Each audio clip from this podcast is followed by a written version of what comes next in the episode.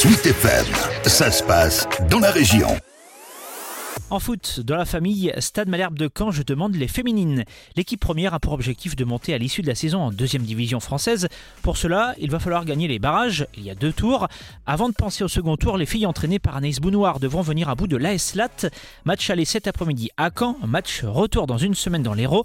Accéder à la D2 viendrait récompenser la belle saison des Calvadosiennes, sacrées championnes de Régional 1 avec 23 succès en 26 rencontres. La seule défaite concédée, c'était contre Cherbourg.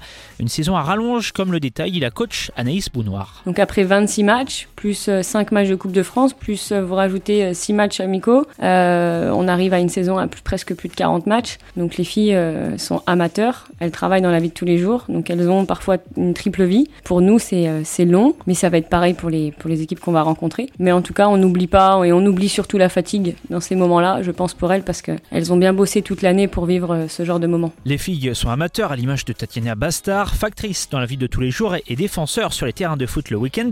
La capitaine du SMC a un rôle important à jouer lors de ces barrages, notamment dans le vestiaire à travers des prises de parole pour accompagner et mettre en confiance ses coéquipières. C'est ça, je pense qu'on va pas se concentrer sur l'adversaire, mais surtout sur nous-mêmes, sur euh, tout ce qu'on a accompli tout au long de la saison et euh, s'en servir justement pour ces barrages parce que c'est tout ce qu'on attend depuis le début. Donc euh, ne pas se rater sur, ben, sur ces matchs attendus et bien se focaliser et surtout pas de regrets parce que je pense que là on aurait, après une, toute une saison aussi longue, je pense que là on aurait on serait bien déçus. Oui, c'est vrai qu'on a, euh, depuis les trois ans, on a enchaîné beaucoup de victoires, mais euh, comme on ne sait pas comment évaluer notre niveau, parce qu'on n'a pas rencontré beaucoup d'équipes hors région. Donc forcément, bah, on verra. Ce sera vraiment dimanche le test euh, ultime. Le match aller entre Caen et la SLAT, euh, c'est donc cet après-midi dès 15h sur la pelouse de Venoy, entrée gratuite. Les tribunes devraient être bien garnies. Le stade de Venoy peut accueillir jusqu'à 1800 personnes.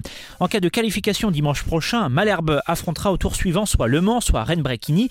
Seul le vainqueur de ces barrages rejoindra le niveau supérieur. À noter que c'est Le Mans qui a infligé aux filles de Caen la première défaite de leur histoire. C'était en Coupe de France sur le score de 3-0. C'était en décembre 2019, quelques mois seulement après les débuts en compétition de la série féminine de Malherbe.